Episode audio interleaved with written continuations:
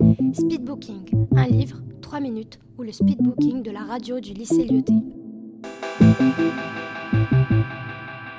Ces deux fils au Maroc dans les années 30. Et son père se retient.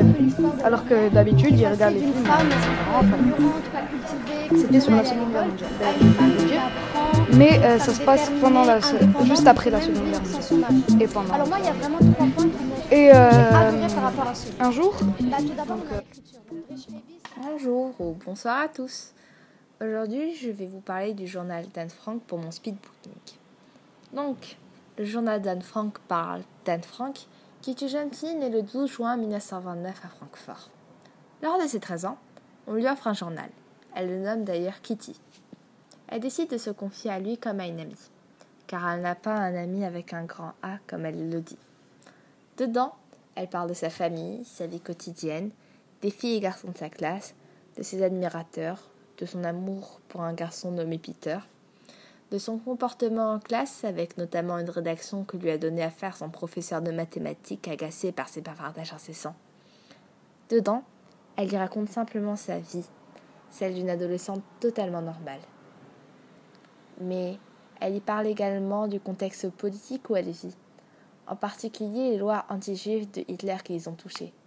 Car oui, année. Tout bascule le jour où sa sœur Margot reçoit une convocation de la SS. Le 6 juillet 1942, les Franks s'installent clandestinement avec sept autres personnes dans l'annexe de l'immeuble du 263 Prisongracht à Amsterdam. Après un peu plus de 200 longtemps, tous les habitants de l'annexe sont découverts et déportés vers des camps de concentration. Déportée à Auschwitz, puis à Bergen-Belsen, Anne meurt du typhus ou de chagrin en février ou mars 1945. La jeune fille a tenu son journal du 12 juin 1942, son anniversaire, au 1er août 1944. Des huit clandestins, seul le père d'Anne, Otto Frank, survit et retrouve les récits de sa fille. Il se démène pour réaliser le rêve de sa fille et décide de chercher une maison d'édition qui publiera le livre. Et c'est comme ça qu'on a eu le journal d'Anne Frank. Maintenant que vous connaissez un peu mieux cette histoire, je vais vous expliquer pourquoi il faudra lire ce livre. On connaît tous la Seconde Guerre mondiale, à quel point c'est un événement horrible et tragique. On sait nous en parler à l'école ou en dehors. Mais cette fois-ci, on retrouve une jeune fille de notre âge, qui passe par l'adolescence comme nous, qui est comme nous. À un détail près, elle est juive, et c'est lors des années de guerre. On peut s'identifier à elle à certains niveaux, mais en même temps pas du tout. Ce qui me fait penser à des amis. Car justement, ce qui est merveilleux dans ce livre, c'est qu'elle s'adresse à son journal comme elle s'adresserait à une amie, simplement et avec honnêteté. Ce journal respire l'intelligence, l'humour, la légresse. Il crée une intimité directe avec Anne. Nous avons l'impression d'être Kitty. Nous avons l'impression d'être son journal.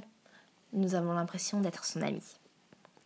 Quiconque qui lit ce livre éprouvera le sentiment aigu de l'injustice.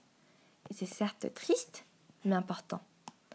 Important de comprendre que ce journal est une arme universelle contre la barbarie. Important de savoir que le racisme est affreux, néfaste et intolérable. Important que ce genre de choses ne se reproduisent plus. Il faut sensibiliser les gens pour changer les choses. Et c'est pour ça qu'il est important que tu lises ce livre. Je vais terminer par une citation d'Anne Frank qui est Un jour, cette horrible guerre se terminera enfin. Un jour, nous pourrons être humains et pas seulement juifs. Speedbooking, un livre, 3 minutes, ou le speedbooking de la radio du lycée Lyoté.